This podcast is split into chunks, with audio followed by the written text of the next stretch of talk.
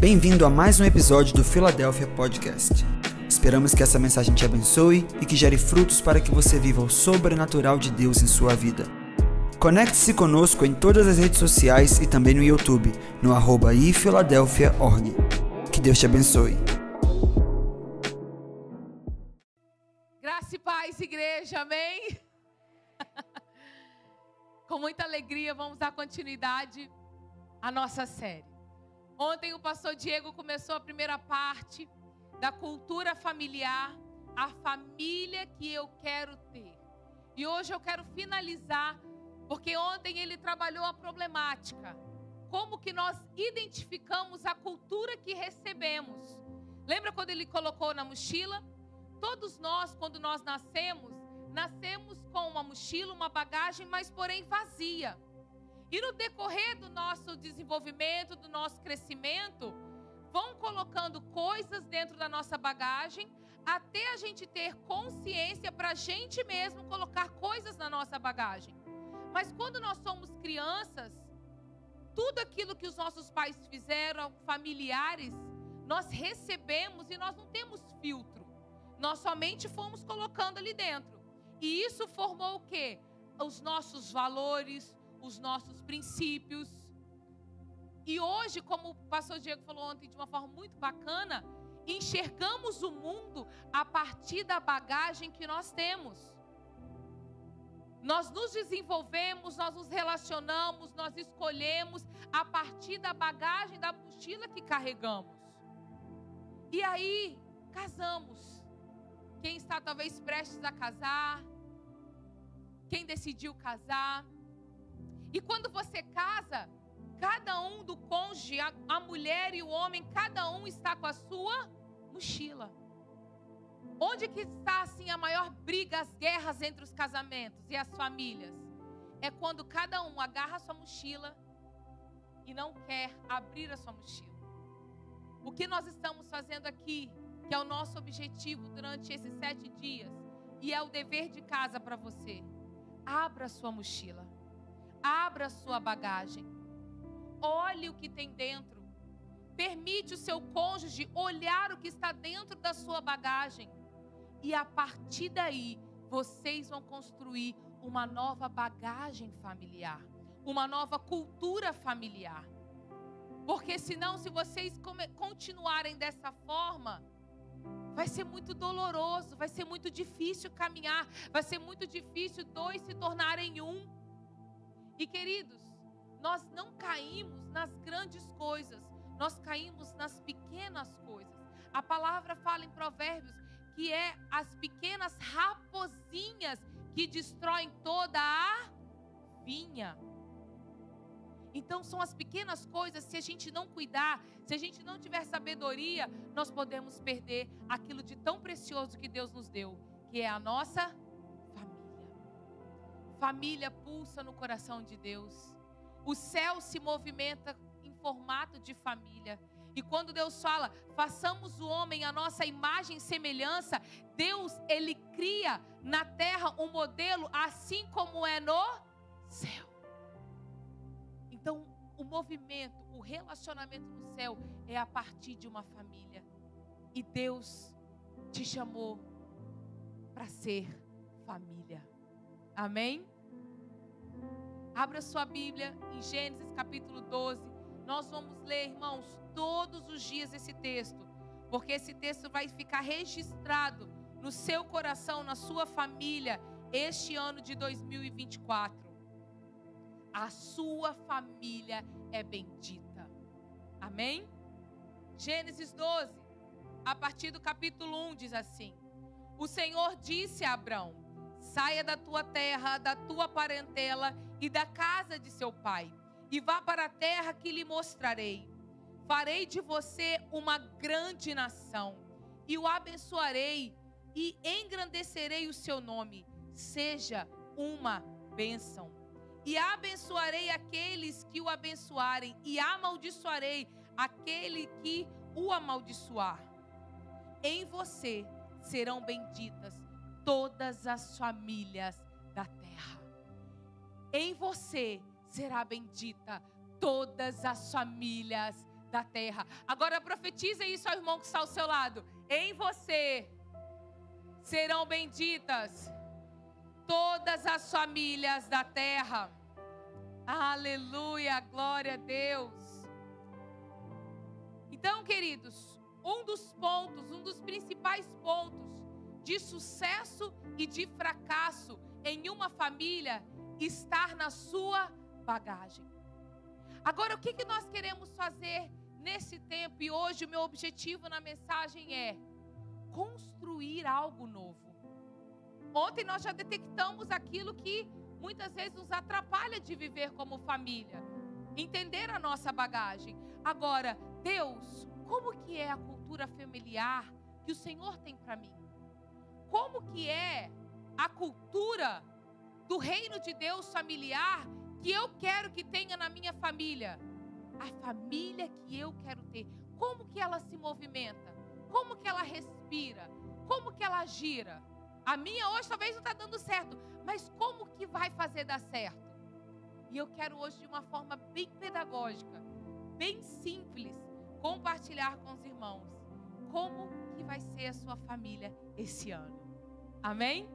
Princípios e valores que vão, vão assim estar no meio da sua família e que esses valores vão ser geracionais. Porque aquilo que nós estamos fazendo para nós aqui estamos fazendo aqui nesse tempo, nesses sete dias, como família, e durante todo o ano, aquilo que vamos estar ensinando para as famílias, não é somente para nós como pais. Casamento. É para que isso venha se perpetuar de geração em geração na nossa família. É esse que é o nosso objetivo. Nós podemos olhar para Ezequias, quando, o, quando Isaías chega na casa dele e fala para ele: coloque em ordem a sua casa. E Deus deu a ele mais 15 anos para ele colocar em ordem a sua casa. Ele não fez isso. E o próximo rei de Israel, o próximo rei, que era o próprio filho dele, a palavra diz que foi um dos piores reis de todo Israel que colocou altares de outros deuses dentro de Israel, idolatria, matou o próprio filho em sacrifício, isso era abominável diante de Deus. Mas era o, mas o pai era um homem temente ao Senhor, era um homem que amava o Senhor, mas o seu filho, a sua geração, não teve conexão espiritual, emocional. Aquilo que Deus está fazendo na sua vida vai se perpetuar nas suas gerações. Queridos, esse é o nosso objetivo. Que não termine em nós, mas que nós venhamos ser, um, venhamos ser um rio que flui a partir de nós. Amém? Então, por isso que nós precisamos de ter esse entendimento no nosso coração, na nossa mente, no nosso espírito, na nossa alma, para mexer em áreas que precisamos mexer, para assim vivermos aquilo que o Espírito Santo tem para nós. Amém? Está fazendo sentido? Está mexendo com vocês essa, essa sequência de palavras? Está mexendo com a sua casa? Então vamos continuar. Amém? O primeiro ponto de uma cultura familiar saudável, se você está anotando, anote. Essas mensagens durante essa semana elas vão estar nas nossas é, nas plataformas, né? Depois nós vamos tirar, porque isso vai se tornar um livro e aí você vai ter que investir no livro. Então, por enquanto, tá de graça. Tô brincando. Vamos lá, primeiro. Primeiro ponto. Amor sacrificial. A visão que o mundo tem sobre amor abre mais espaço para o egoísmo do que o amor sacrificial. Os seus interesses e desejos são colocados em primeiro lugar. Hoje, o mundo, nós vivemos no tempo do hedonismo. O que é hedonismo? o prazer em primeiro lugar. E hoje, quando se fala em amor, não é o amor conforme a palavra de Deus. O amor, ele é colocado, ele, a palavra é dada amor, mas não é amor, e sim desejo. O desejo, ele dá e passa. O desejo não tem raiz. O desejo, ele não suporta dores. O desejo, ele não suporta mudanças. O desejo é fruto do seu próprio egoísmo. Se está conforme eu estou gostando, eu estou dentro. Se não está conforme eu estou gostando, eu pulo fora. E isso é o amor que é pregado no mundo.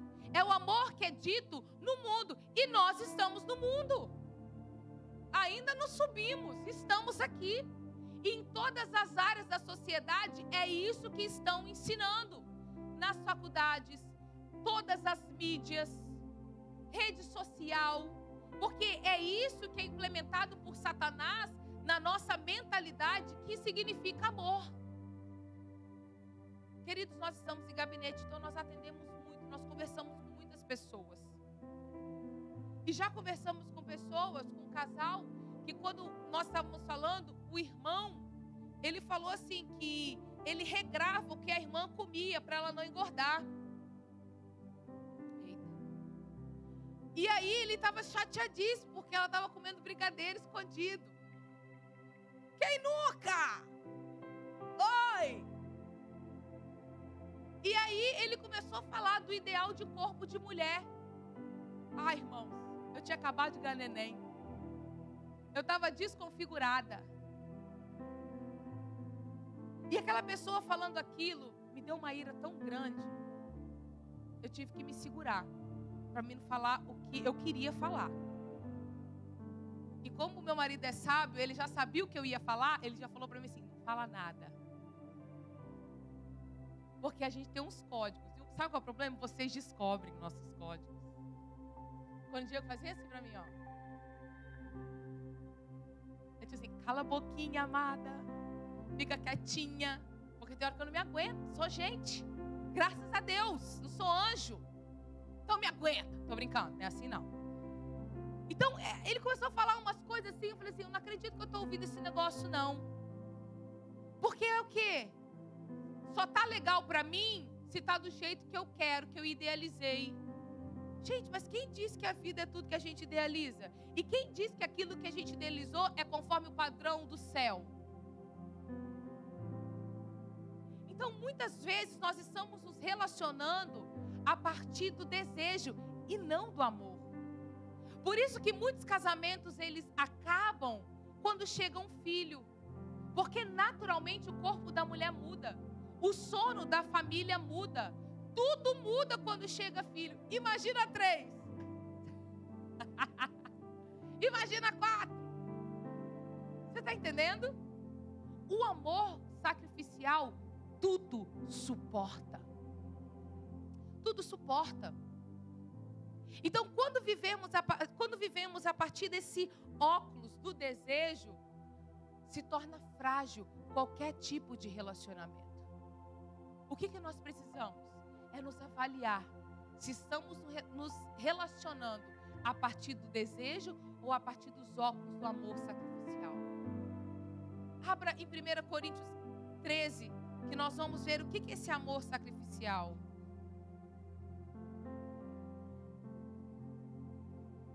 E um dos, dos e uma das consequências, uma das consequências do desejo, que é dito como amor, é a frustração. Uma das piores consequências é a frustração.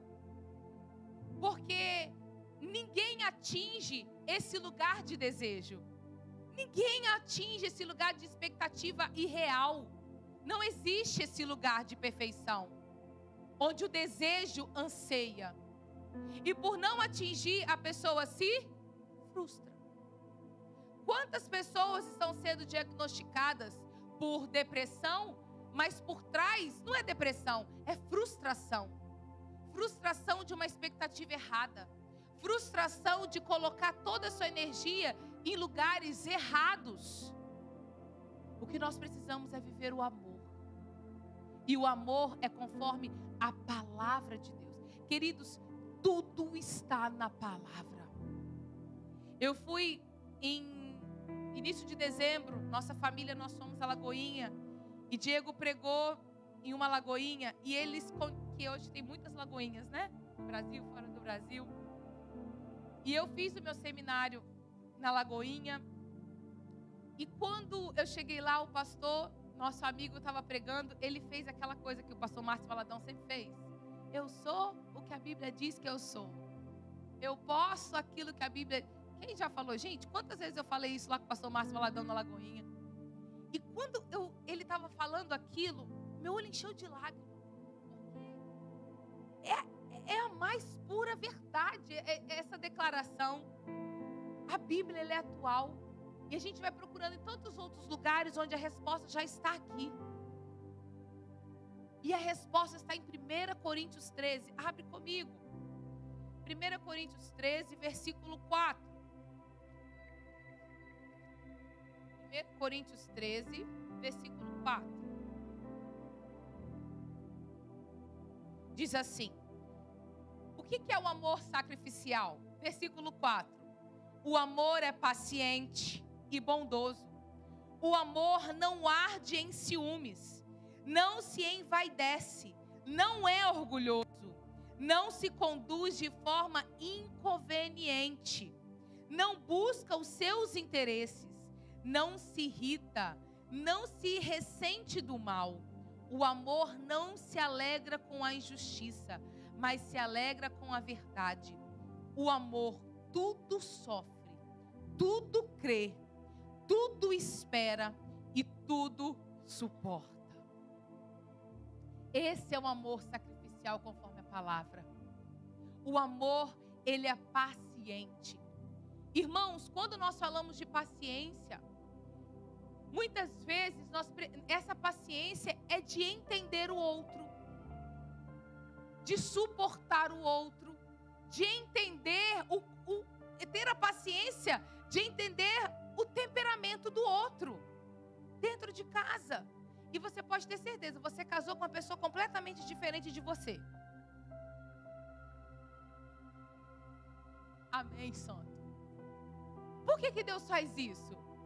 Primeiro que Deus ele é muito engraçado, ele, ele é divertido, né? Ele gosta dessas coisas. Mas por quê? Quando você procurou alguém para casar, você queria alguém que completasse aquilo que te faltasse. Então, o seu temperamento, ele se encaixa com o temperamento do outro que você casou. Isso é bacana demais. Senão seria muito chato ter dois de você. Meu Deus, coitado de mim. Ia ser muito chato. Por isso que você casou com uma pessoa completamente diferente de você. Para dar equilíbrio à sua vida. Olha que graça maravilhosa de Deus sobre você. E você que está procurando, né, a sua metade, é assim que você vai encontrar alguém que é diferente de você em temperamentos, não de valores e princípios. Guarde isso. E aí você casa com uma pessoa diferente. E aí você vai ter filhos, glória a Deus. E cada um vai ser diferente. E que que vem? Que onde entra esse amor paciente? É você ter paciência com cada um do jeito que é. Gente, eu sou colérica. Quem gosta do disque, eu sou um D. A paciência me falta.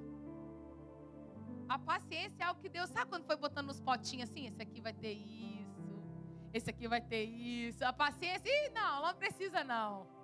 Coitado. Então, me falta, é pouco. É algo que eu tenho que pedir todos os dias na cruz, Jesus. Você é assim? Glória a Deus, eu sou só, só eu pecadora. E aí eu casei com sanguíneo. Um S. Não S, não, perdão. Um I. Gente, o Diego acorda sorrindo. Pra que isso, gente? Sem necessidade. Tudo é festa. Sabe aquele, aquele copo que tá metade aqui? Ele vê, nossa, o copo está quase cheio. Eu vejo, hum, um pouquinho para encher. Onde que entra o amor sacrificial? É entender, compreender o temperamento do outro e celebrar o temperamento do outro. E aí Deus nos deu filhos. Caleb igual Diego. Lindo. Pessoado ali atrás, servindo o Senhor. Igualzinho o pai tudo é festa. E Deus nos deu Daniel. Daniel melancólico. Gente, vocês não sabem a dificuldade de lidar com o melancólico. Ele, aí Diego falou, ele acorda arrependido que ele acordou. Teve uma situação que a gente passou lá em casa, eu e Diego fazendo devocional na, na, na copa, né? Tomando café da manhã. E aí, assim, da nossa copa para o resto da casa tem uma porta. Ele abriu a porta. Aí ele abriu a porta com aquela cara que ele nunca acorda feliz. É dele. Ele não acorda feliz. A felicidade vai entrando dentro dele ao longo do dia. E ele acorda com aquela cara brava. Ela falou assim: bom dia. Ele falou assim: não é um bom dia. Não está sendo um bom dia. Mas ele acabou de acordar. Aí Diego falou assim: volta para o seu quarto. Você vai voltar aqui só quando chegar o bom dia para você. Aí foi. Aí ele volta: ai, já é um bom dia, já é um bom dia. E já chora do nada. Então, o que é essa paciência? É você ter paciência com cada um da forma que é, da configuração que é. Não é estourar. E como vai ser o Samuel? Vai ser igual a mim? Vamos ver. Ele faz bem assim, ó. Eu acho que vai ser igual a mim. Coitado do Diego. Então, essa paciência que nós precisamos ter é amar as diferenças. E glória a Deus que somos diferentes é não estourar porque foi decidiu de uma forma diferente que você. Mas não deu certo? Celebre que deu certo. Eu tinha muita dificuldade disso, gente. Eu tinha muita dificuldade, porque tinha que ser do meu jeito. Vigia. Tinha que ser do meu jeito. Às vezes, hoje não, mas isso tem tempo. Às vezes, quando nós liderávamos os jovens, a forma que Diego fazia, dentro de mim eu não aceitava. Se fosse eu, faria dessa outra forma. Se fosse eu, agiria desse outro jeito. E liderando. Mas ficava dentro de mim. E eu ficava assim, questionando algumas decisões. Não era questão de certo e errado, é administrativamente. Eu iria administrar de uma forma diferente dele. Aí teve um dia que eu estava passando roupa coisa que eu não gosto de fazer. E eu estava passando roupa no domingo de manhã, eu não me esqueço. E eu estava assistindo Fórmula 1. Aleatório, não entendo nada. E aí, quando eu estava assistindo aquela Fórmula 1, aconteceu uma situação que as duas Ferraris estavam na frente. Mas o que estava em segundo lugar, o dono da Ferrari, sei lá como que funciona isso, falou lá no, no negócio, lá no câmbio, lá pro quem estava no primeiro lugar. Você vê como eu entendo, né? Para dar passagem para o outro. Porque o outro iria estava com mais pontuação, que ele era o melhor para ganhar todo o campeonato. Mas aí, o, o, o rapaz, esse que estava em primeiro lugar, não deu lugar para o outro.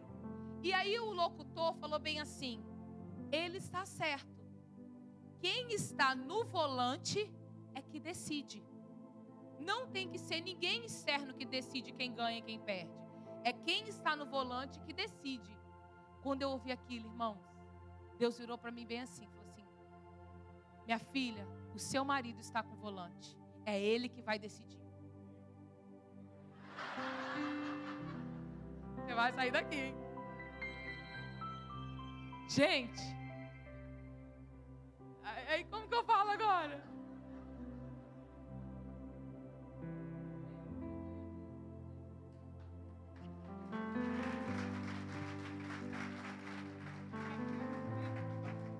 Irmãos, tem muita família que está acabando porque a mulher não quer largar o volante.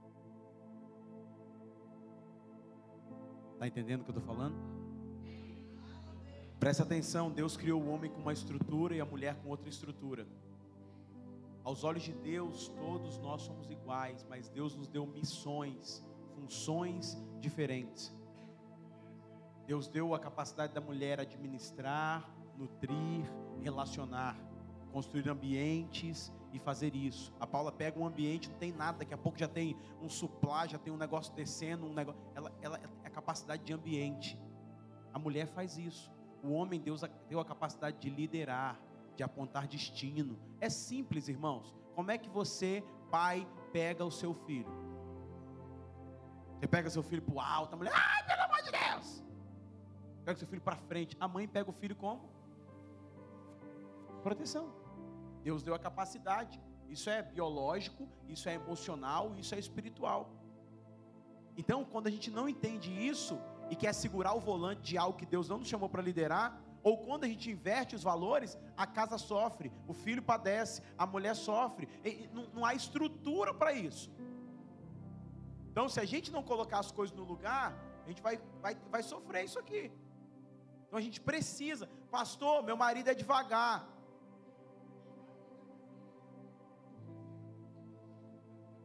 Às vezes Deus está querendo te tornar mais paciente, mano. Então, a, é essa conexão, essa habilidade que a gente tem que ter de conectar os dois mundos que são totalmente opostos, é essa habilidade que vai fazer a nossa casa ser um sucesso ou ser um fracasso. Essa habilidade aqui, esse negócio de eu sou, de, eu vou, já vou sair, tá amor? Eu, eu, sou desse jeito, eu sou assim mesmo, não piso no meu calo. Isso só é, só é legal quando você namora. Dentro do casamento não é legal isso. Dentro do casamento tem que ter um amor verdadeiro. E tem hora que eu tenho que me humilhar, eu tenho que pedir perdão, eu tenho que fazer, eu tenho que avançar. Senão, quebra tudo. E não quebra só aqui. Quebra aqui, quebra o filho, quebra a casa, quebra o dinheiro, quebra tudo. Então, princípios que são simples e práticos, e a gente fala disso aqui rindo, porque a gente fala da, da, da vida que a gente vive, não é porque a gente é melhor e compartilha isso. Se não for prático, se não for transferível, forma de viver na sua casa, às vezes está no controle, você quer controlar tudo, quer controlar a hora do banho, quer controlar tudo. A cara, a reação, a expressão, aí você cansa. Aí o seu marido até queria liderar, mas ela não deixa.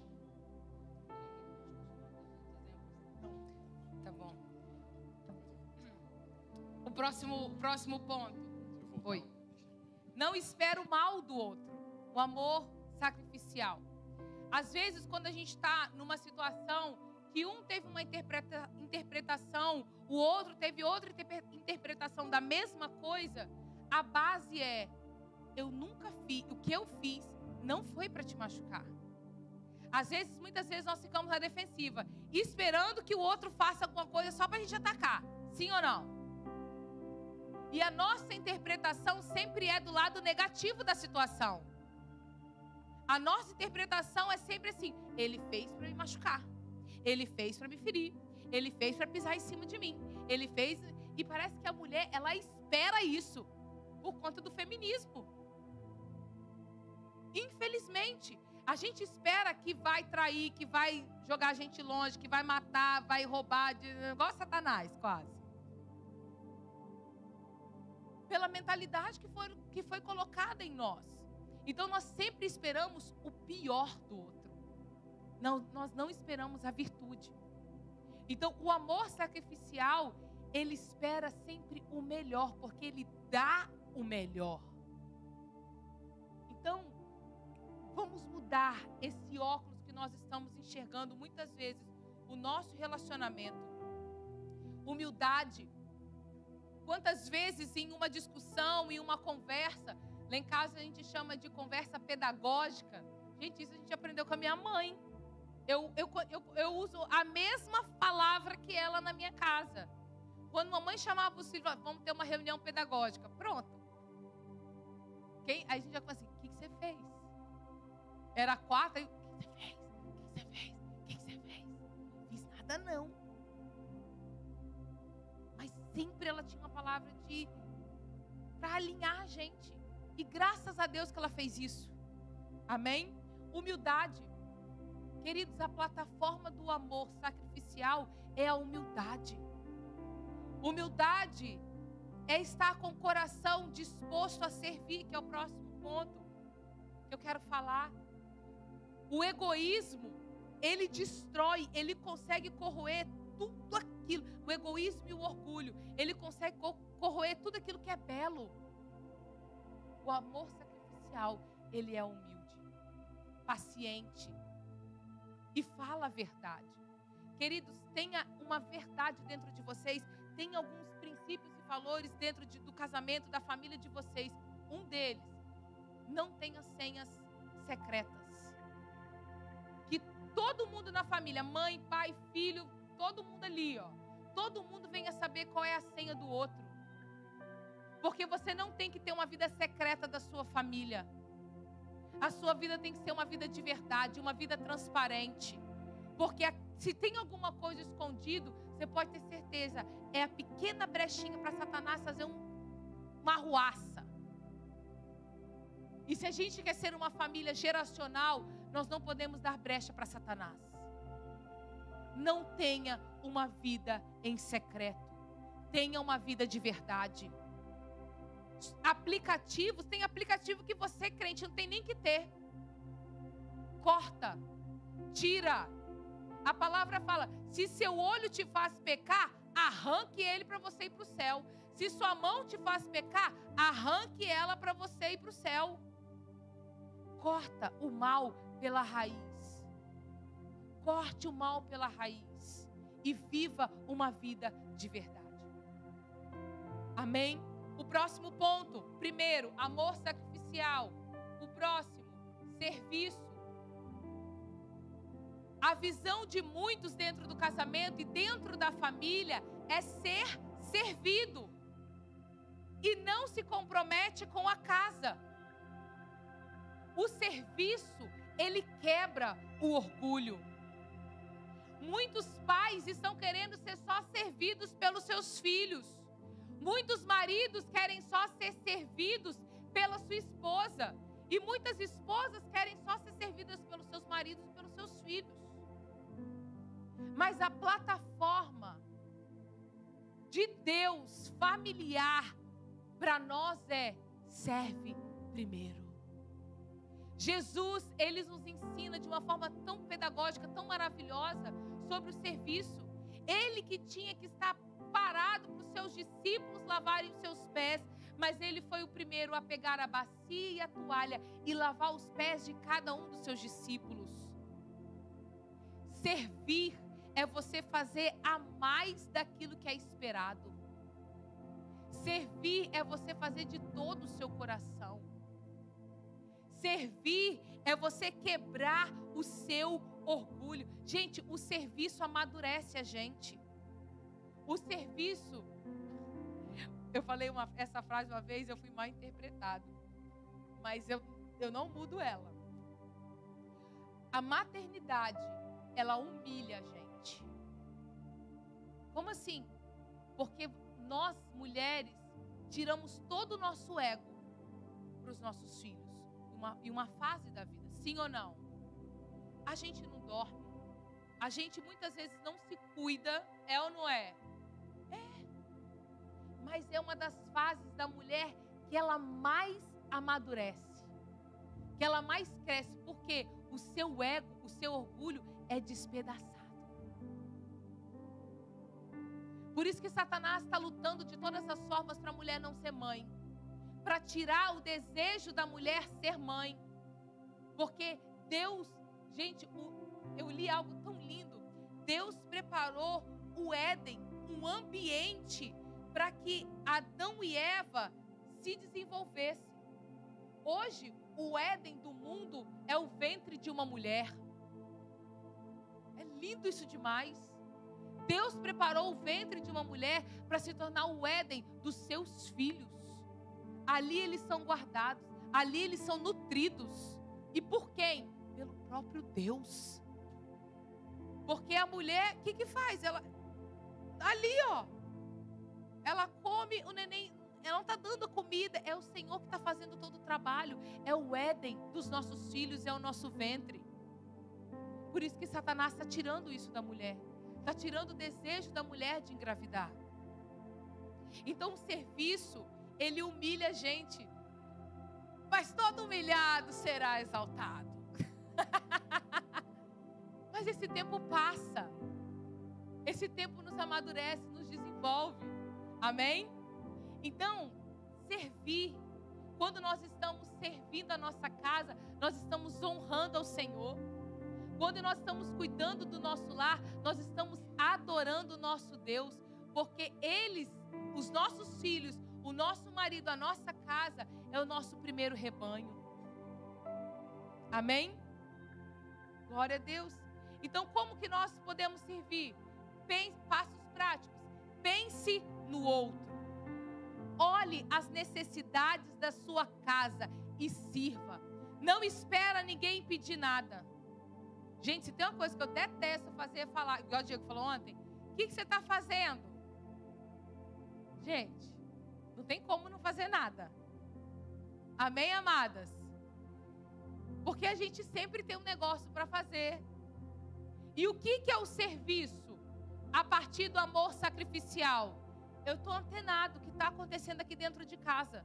Eu estou antenado. O que, que, que, minha esposa está precisando? O que, que meus filhos estão precisando? E assim eu vou responder conforme a necessidade deles. Amém? E aí você supre emocionalmente a sua esposa, você supre emocionalmente seus filhos. Sirva, não peça para ninguém fazer nada. Filhos, seu quarto é sua responsabilidade. Amém? Adolescentes, seu quarto é sua responsabilidade. Você quer saber se o rapaz vai ser um bom marido? Olhe, moça, se ele é um bom filho. Porque se ele for um bom filho, ele vai ser um bom marido. Em casa, ele tem responsabilidades em casa? Ele não tem, então também ele não vai ter na sua casa. Então, mães, ensine os seus filhos a terem obrigações dentro de casa. De quem é a casa? É de quem mora. Então todos devem ajudar. Você está ensinando os seus filhos a honrarem os seus lares. Eles têm que arrumar a cama, têm que arrumar o guarda-roupa, têm que passar uma vassoura. Gente, não vai ser como você, ok, mas você tem que ver o esforço deles. Eles vão tirar pó como você tira? Não. Eles vão varrer como a gente varre? Não. Mas você tem que ver o esforço. Você tem que ver ele indo e celebrar quando eles forem para registrar que isso é importante na vida deles. Então, jovens, arruma a sua cama. Lave a louça quando acabar o almoço. Lá em casa, o Caleb ele tem as obrigações dele. O quarto dele, ele ajeita do jeitinho dele, ótimo. Tá ótimo. Depois de dar aquela repaginada, né, Caleb? Mas ele faz. Lá, guardar a louça é ele que guarda. Eu lavo e ele guarda. Por quê? Ele está aprendendo que lá em casa, a, a casa é de quem? Ora. Amém? Irmã, você não acha o máximo quando seu marido está lá junto com você arrumando a casa? Gente, haverão sinais. Viu? gente, olha isso. Não, eu, eu não estou falando para casais, estou falando para família. Então, maridos, essa é uma grande chave na sua vida. Não é sobre você ajudar a sua esposa. Você não mora dentro daquela casa? Você também suja? Você também come? A família, o Diego ele tem uma frase lá em casa que eu acho muito bacana, que ele fala bem assim: é, a família ela não faz no singular, ela se faz no plural, no coletivo. A família não se faz só da mamãe. Ele, faz, ele fala assim para os meninos: a mamãe ela não faz comida só para ela. Ela não lava roupa só dela, ela faz para todo mundo. Então, quando você fizer, você vai, vai fazer também para todo homens.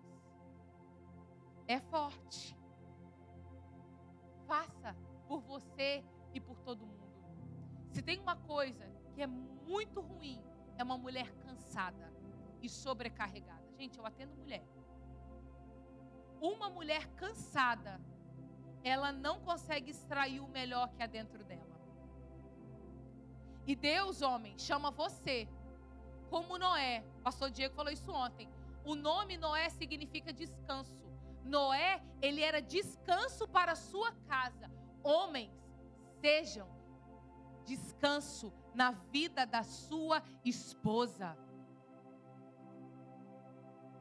Você quer saber como está o casamento? Só você olhar para aquela mulher. Se ela está sobrecarregada ou se ela está feliz.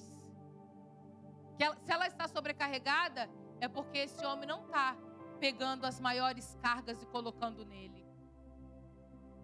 Porque Deus chamou o homem para liderar a sua casa. E as maiores cargas de um lar não tem que estar sobre o ombro da mulher, tem que estar sobre o homem, que ele é o sacerdote do lar. E uma mulher que carrega a sua casa, a, a, carrega a carga sua, a carga do marido, a carga dos filhos, é uma mulher sobrecarregada. Ela não consegue nem pensar os pensamentos dela. Ela só vai no piloto automático. E aí, homem, você vai querer que a mulher seja a mulher mais bonita do mundo. E você quer mil e uma coisas com essas mulheres. Você não vai ter nada. Porque ela está sobrecarregada da sua carga. Quer um casamento feliz?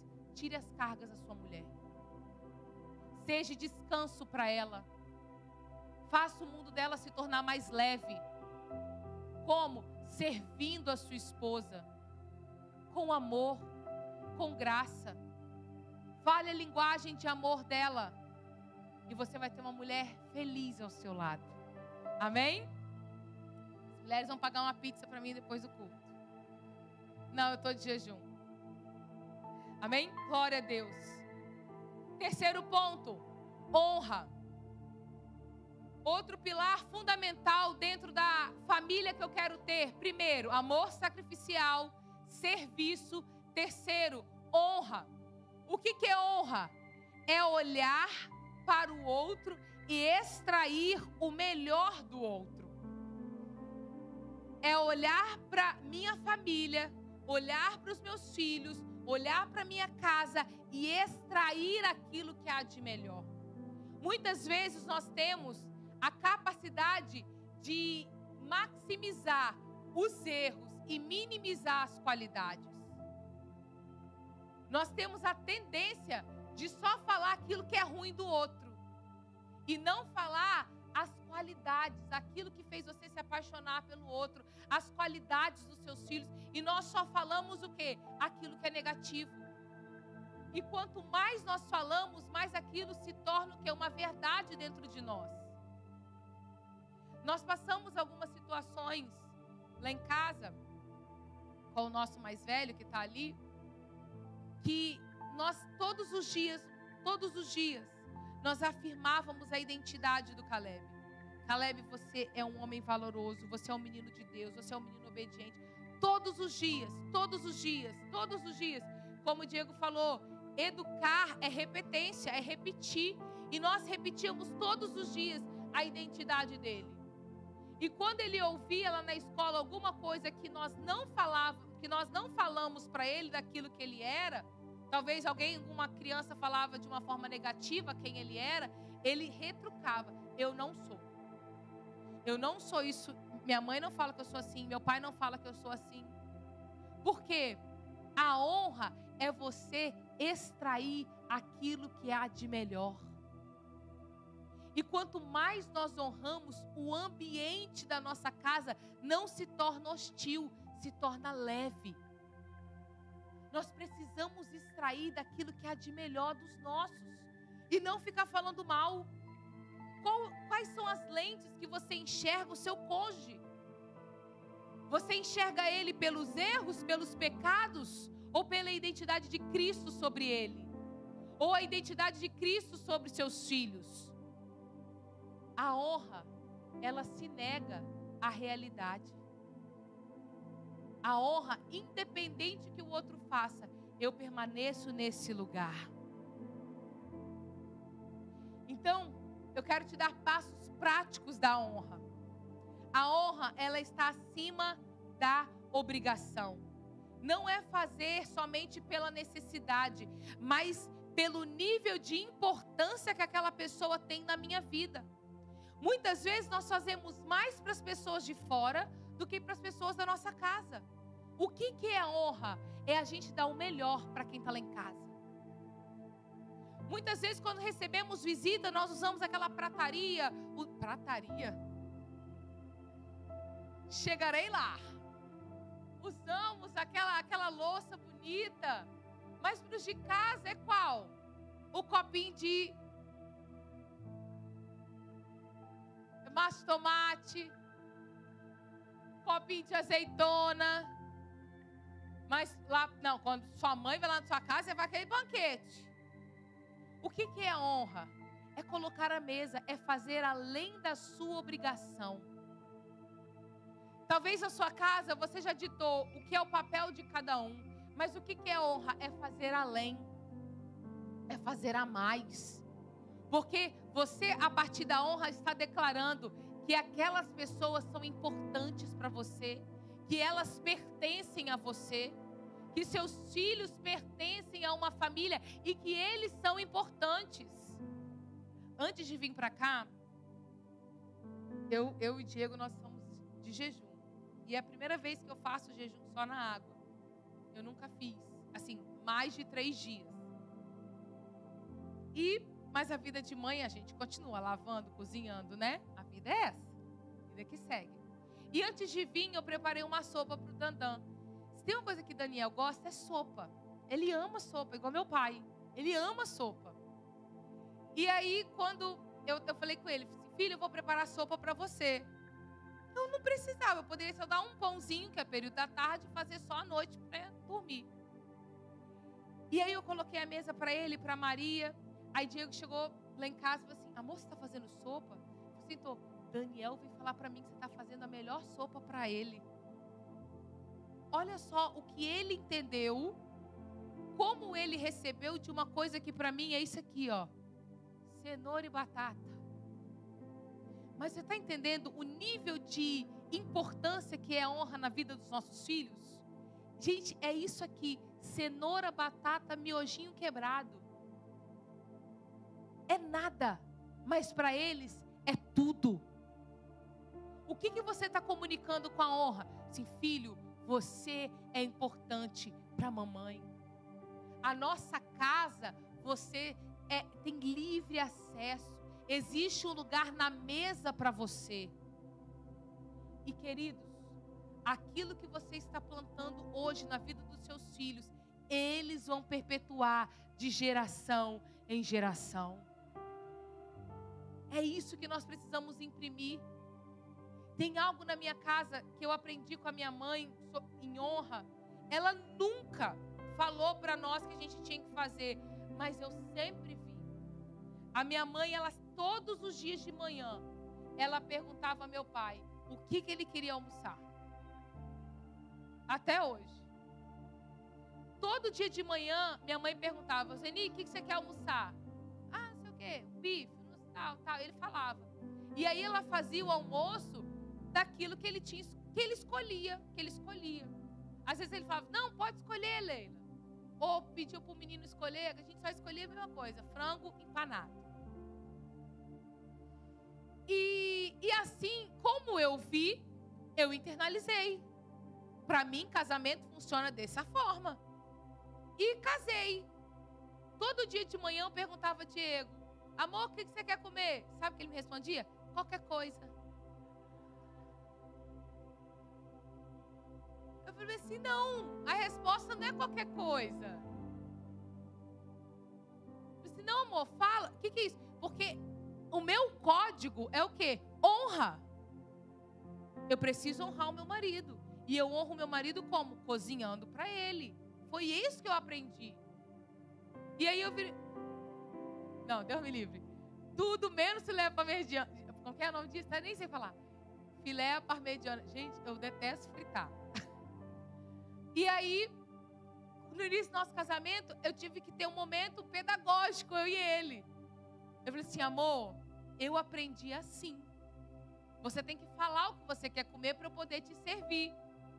Porque senão, meu nem precisa, eu tomo conta de tudo aqui, ó, facinho, ó. Mas eu não posso. Eu preciso te servir com honra. Lembra? E a, a, hoje, todo dia, eu pergunto: o que, que você quer comer? E ele fala que ele quer comer. Graças a Deus que minha sogra me ajuda muito nessa empreitada. Que às vezes ele pede as coisas ensopadas que eu nem sei fazer. Mas isso é o que? Honra. Mulheres, pergunte ao seu esposo o que ele quer comer. Vai pedir uma coisa difícil, eu tenho certeza. Mas você vai para o Google. Você vai dar um Google lá, você vai. Tudo gostoso lá no Google. Nossa, tem todas as coisas. Tem tudo que você imaginar. Homens, honrem as suas esposas. Tem dia que ela vai estar cansada de cozinhar. Compre uma marmita. Gente, final de semana é cansativo. Então, uma vez ou outra, compre uma marmita para a família. Depois eu posso até dar o um contato de uma marmitex top. Milene que me ensinou isso. Então, honra. Mulheres, honra. O que, que o homem está buscando no casamento? Honra, respeito. E mulher, dela ter a certeza que ela é única. Então, homens, honrem as suas esposas. Mulheres, honrem seus esposos, seus maridos. Trate bem, nós honramos com gentileza, com palavras sábias. Quantas pessoas só tratam o cônjuge com palavras de acusação? Tudo vira um barraco, tudo vira uma gritaria. E os filhos estão aprendendo, achando que aquilo ali é normal.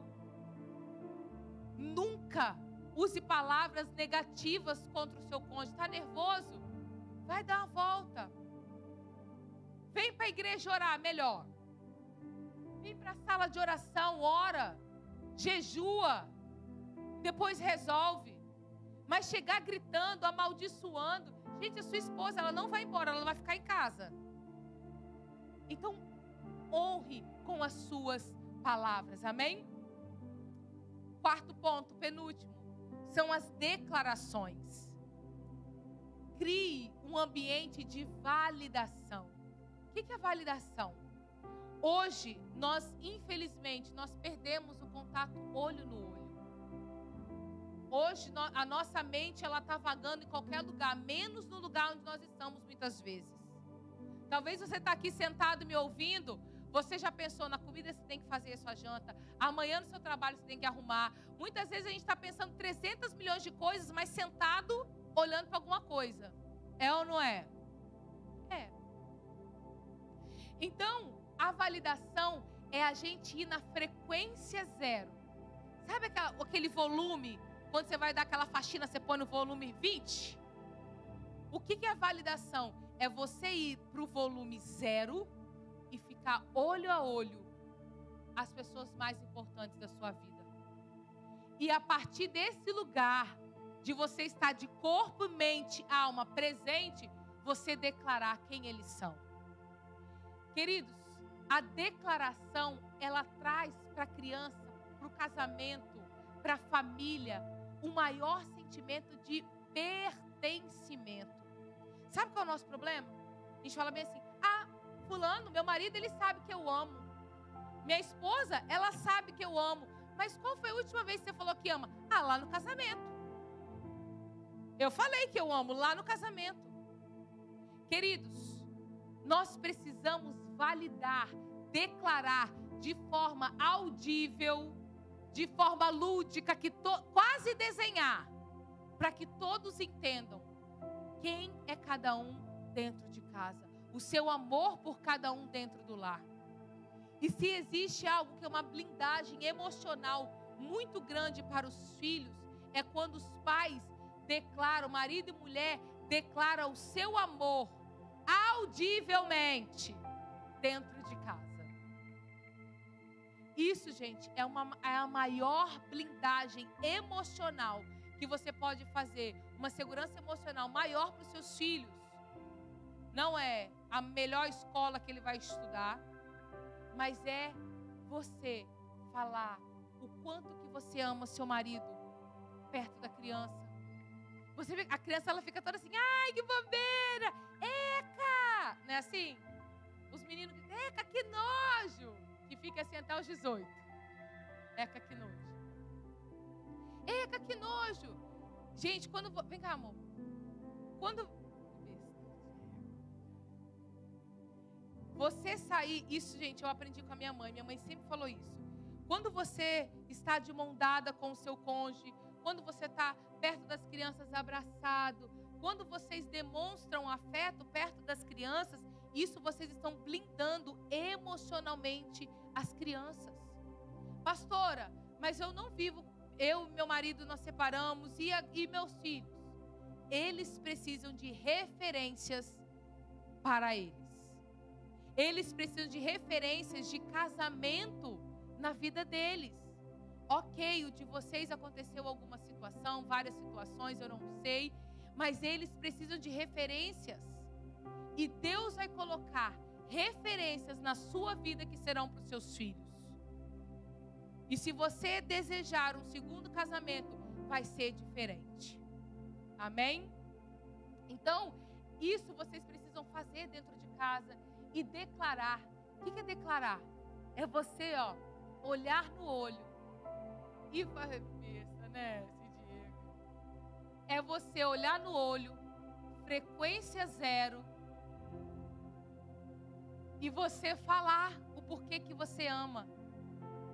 É você declarar, gente, isso enche o coração de amor, transborda o pertencimento. E você, você falo? Eu falo. E o que, que você deve falar? É o porquê que você ama. Eu te amo porque você é uma pessoa extremamente alegre. A sua alegria transborda dentro de mim. Dá vontade até de matar de vez em quando, tão alegre você é. Mas, e aí você começa a falar o porquê que você ama. Você é um marido maravilhoso, que cuida da nossa casa, é o provedor do nosso lar. O seu tratar com as crianças é sensacional. Não é falar o que falta, mas é falar o que é. Ou não só o que faz também, né? No sentido assim, ah, sua comida é boa, você arruma a casa bem, não é só isso, entendeu? Ou nem, ou nem acusação. É, esses dias você não fez isso, não é para acusar, entendeu? Porque às vezes nessas dinâmicas de gente fala de relacionamento, a pessoa tira para acusar, né? Tudo que estava guardado lá, você, aquele dia, cinco anos atrás, aí você começa, aí desconstrói o negócio, porque, porque a gente trabalha honra, a gente trabalha honra partindo de extrair o melhor das pessoas e não o pior. Você é desorganizado, sua, seu guarda-roupa é uma bagunça. Entendeu? Não é assim, é a partir do que a pessoa é boa. Já viu aquelas dinâmicas que as pessoas têm muita facilidade de colocar os erros, mas pouca facilidade de colocar os, os a, as qualidades? Por quê? Porque muitas vezes é criado numa cultura de depreciação.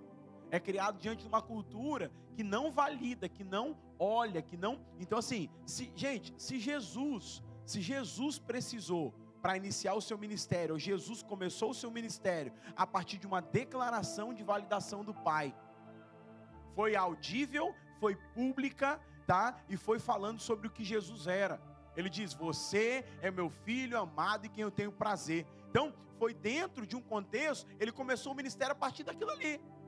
Ele não começou o ministério falando, você é Deus. Não, você é meu filho amado que eu tenho alegria. Eu tenho alegria. Então, Deus Pai olha para o filho e fala: Você é o meu filho amado, eu tenho alegria em você tenho alegria de ser seu pai. Eu tenho alegria de ver você crescendo, desenvolvendo na casa do Senhor. Então, isso é. Só que você parou, olhou no olho. Você zerou a frequência, estabeleceu uma. tirou a tela. Não, de tela não precisa falar de tela, Paulo. São, Paulo, para eles falar de tela. Você zerou a frequência, você olhou no olho, você parou e falou assim: é importante. Então, assim, parece que é bobeira, mas faz isso para você ver. Como que a diferença, como as coisas se estabelecem, como a conexão muda, como as coisas crescem, a afetividade, a afinidade, ela vai crescer, a aproximação, a conexão, a segurança, ela cresce dentro do seu lar. Por quê? Porque você trouxe a sua casa para um ambiente de declaração. Não de maldição, não de palavras torpes, não nem de brincadeira, ah, idiota, Você já reparou? Gente, presta atenção tá? É, seu chefe fala com você uma coisa. Você responde muitas vezes como você responde as pessoas da sua casa? Vamos lá, irmãos, alguém? Eu já falou isso aqui, isso aí. Aí você responde: cala a boca, fica na sua, te tá com o negócio na cara. Hã? Você já reparou que muitas vezes a melhor energia fica para quem está de fora e a pior energia sobra para quem está de dentro? O cara, che... eu vou falar agora. O cara chega do, do trabalho, o filho vai brincar, tô cansado. O chefe fala, entrega o relatório. Tô cansado desse trabalho. Chega isso, faz amanhã no seu trabalho isso. Entrega esse relatório até meio-dia. Tô cansado de você, hein? Toda hora repetindo as coisas. Mas em casa você fala, toda hora tô cansado de você repetindo, falando, enchendo a paciência, não tem um minuto de paz. Então, se você entender que a melhor energia precisa ser para sua casa, você vai conseguir fazer isso. E aí a gente está sem energia, sem energia para brincar, sem energia para interagir, sem energia para conectar. Aí o menino tem 704 perguntas. Aí você não responde, ele vai para onde? Para o Google, ele vai para amigo da escola, ele vai para outros professores, outros discipuladores. Então, assim, é, é, é oportunidade de ensino, de instrução. Então, você olha para o filho e fala: Olha, eu amo a sua vida, por quem você é. Você é alegre, você completa a nossa casa, você é um companheiro, você está sempre junto, você sempre quer estar tá perto, né?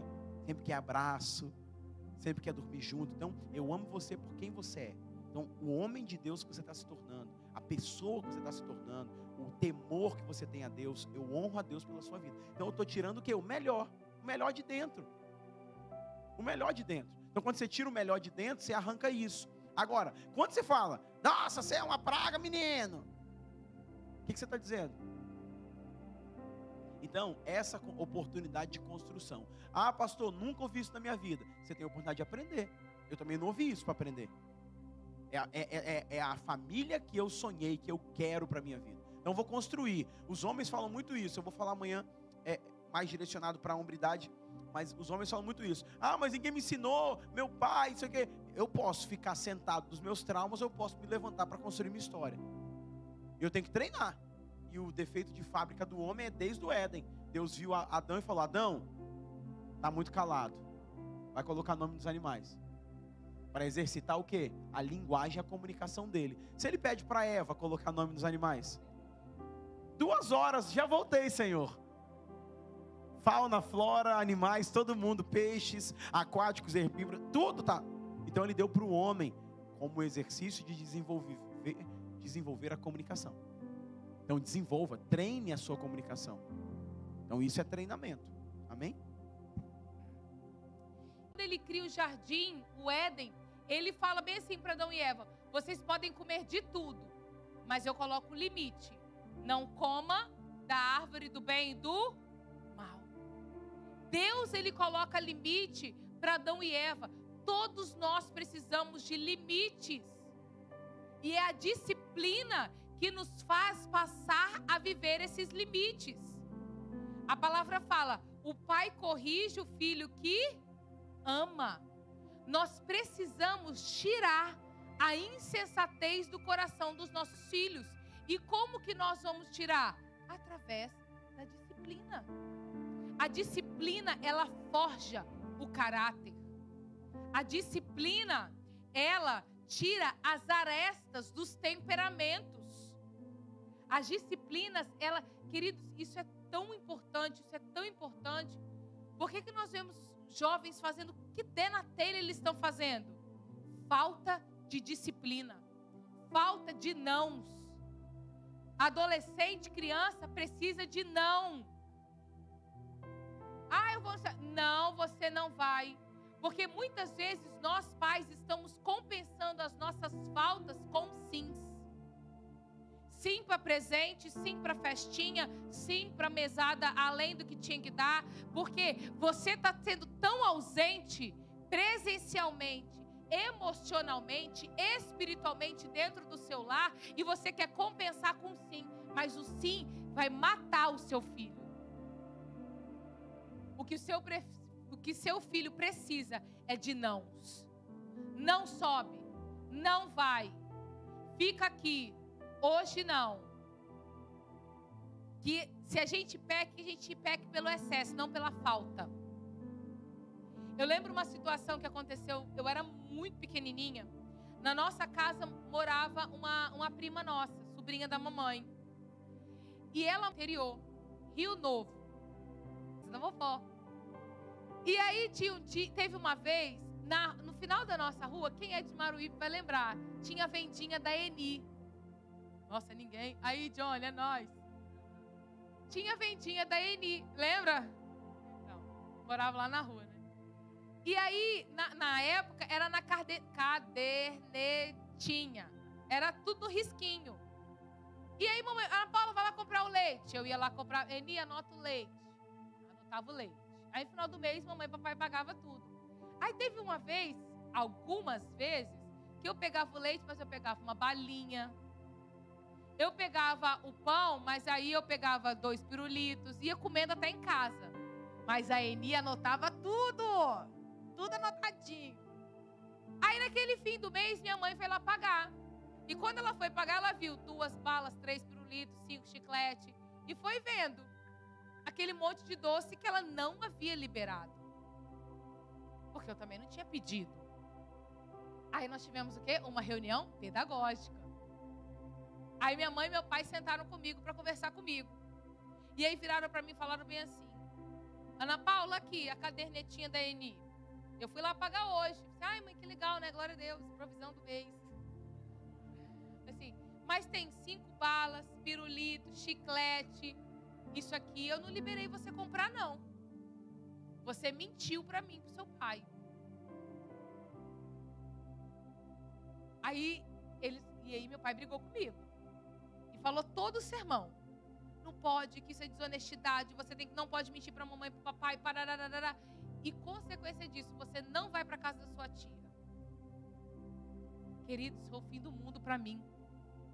Eu achei um absurdo eu não ir para casa da minha tia, mas graças a Deus que eles fizeram isso comigo. Nunca peguei nada de ninguém. graças a Deus.